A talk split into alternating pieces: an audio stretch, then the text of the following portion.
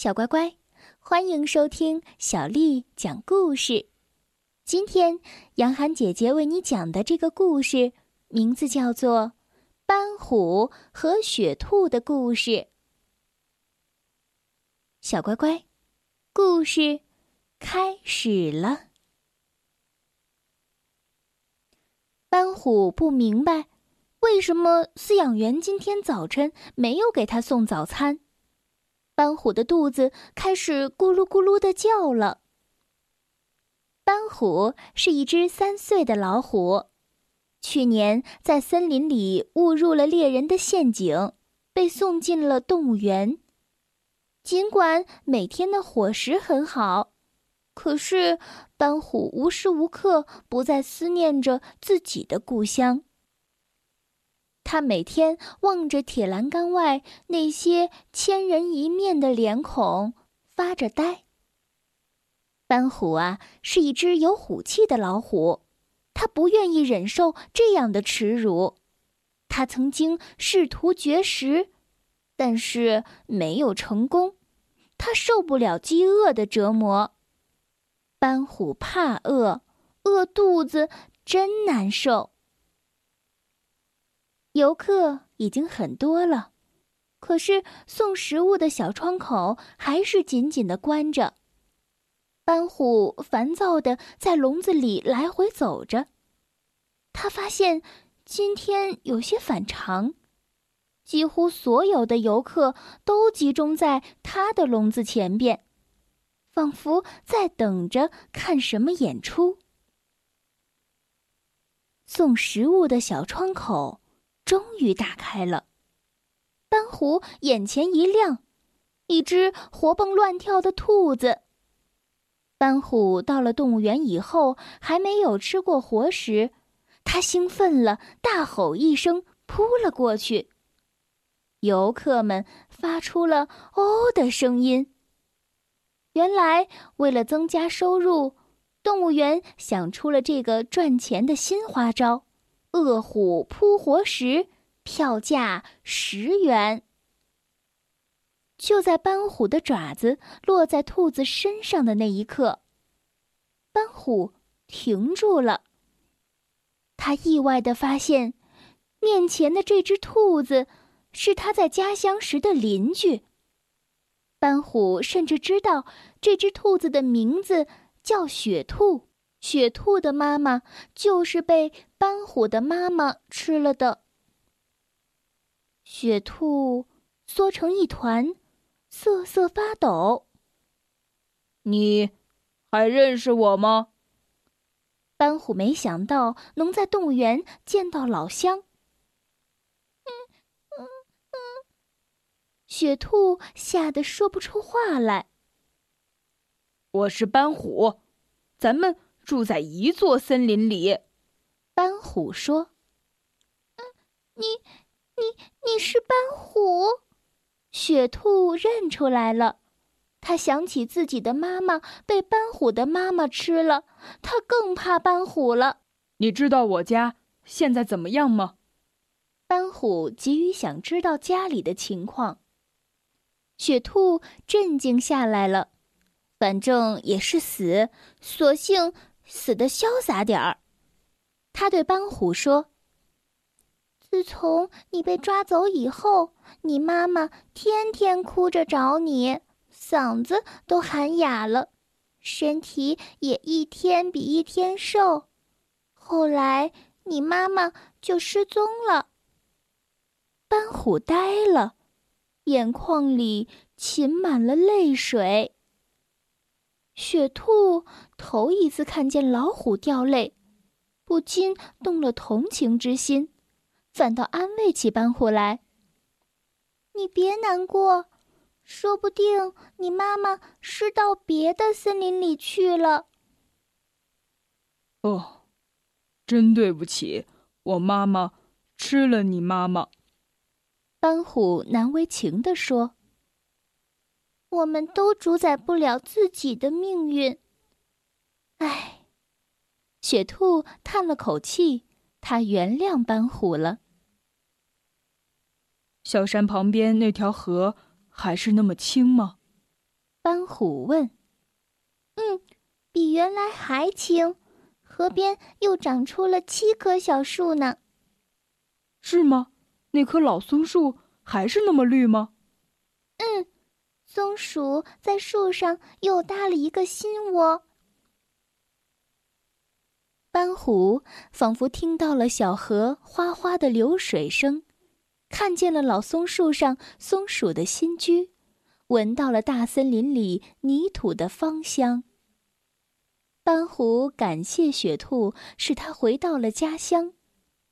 斑虎忘记了肚子饿，看到老虎不吃兔子，游客们不干了，纷纷要求退款。饲养员火了，拿着棍子伸进笼子里打斑虎。你你快吃吧！雪兔也不明白自己怎么会催着老虎吃自己。我不吃，就不让他们赚这份钱。斑虎找了个借口，其实是雪兔使他回到了大森林，他不能再失去大森林了。饲养员没办法，只好告诉门口的售票处退给游客钱。饲养员冲着斑虎喊道：“我不喂你食物，看你吃不吃这只兔子。”果然，一整天，斑虎什么也没有吃到。他已经饿得两眼冒金星了。雪兔看着趴在地上的斑虎，心里不好受。他清楚，如果斑虎不吃它，就得不到其他的食物。而看来，斑虎是不会吃它了。这结果是可怕的。雪兔开始给斑虎讲大森林里的变化，讲春天的野花，讲夏天的浮云，讲秋天的落叶，讲冬天的大雪。斑虎的眼睛里闪出了光。第二天，笼子前边又站满了人。原来啊，动物园又想出了赚钱的新招。欢迎参观虎兔同笼，票价十五元。斑虎，你是挡不住人家赚钱的。你吃我，人家赚钱；你不吃我，人家也赚钱。雪兔忧伤地说。斑虎不说话，两眼直直地盯着笼外的人群。他想不通，这些把身体遮盖起来的人，大脑是由什么组成的？一天，两天，三天，斑虎和雪兔都饿得奄奄一息了。谢谢你，斑虎。雪兔明白，自己快不行了。临死前，他要谢谢斑虎。尽管总得死，但死和死不一样。这样死，他感到非常的幸福。对不起，我妈妈吃了你妈妈。斑虎有气无力地说：“别别别提那个事儿了。”雪兔说。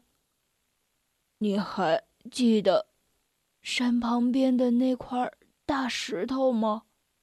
斑虎说：“嗯，当然记记得。那个石头下边有有蘑菇，还有野果子。那河水总是那么清。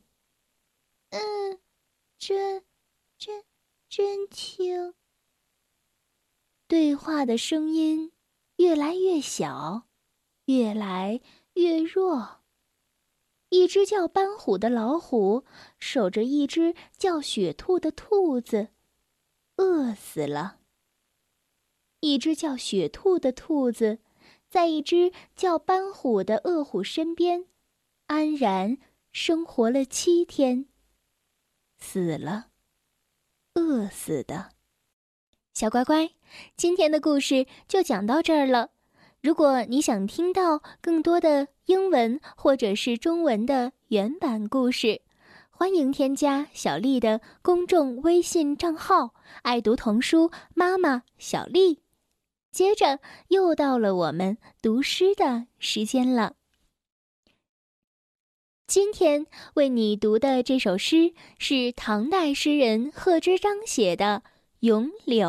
《咏柳》贺知章。碧玉妆成一树高。万条垂下绿丝绦，不知细叶谁裁出？二月春风似剪刀。咏柳，贺知章。碧玉妆成一树高，万条垂下绿丝绦，不知细叶谁裁出？二月春风似剪刀。咏柳，贺知章。碧玉妆成一树高，万条垂下绿丝绦，不知细叶谁裁出？二月春风似剪刀。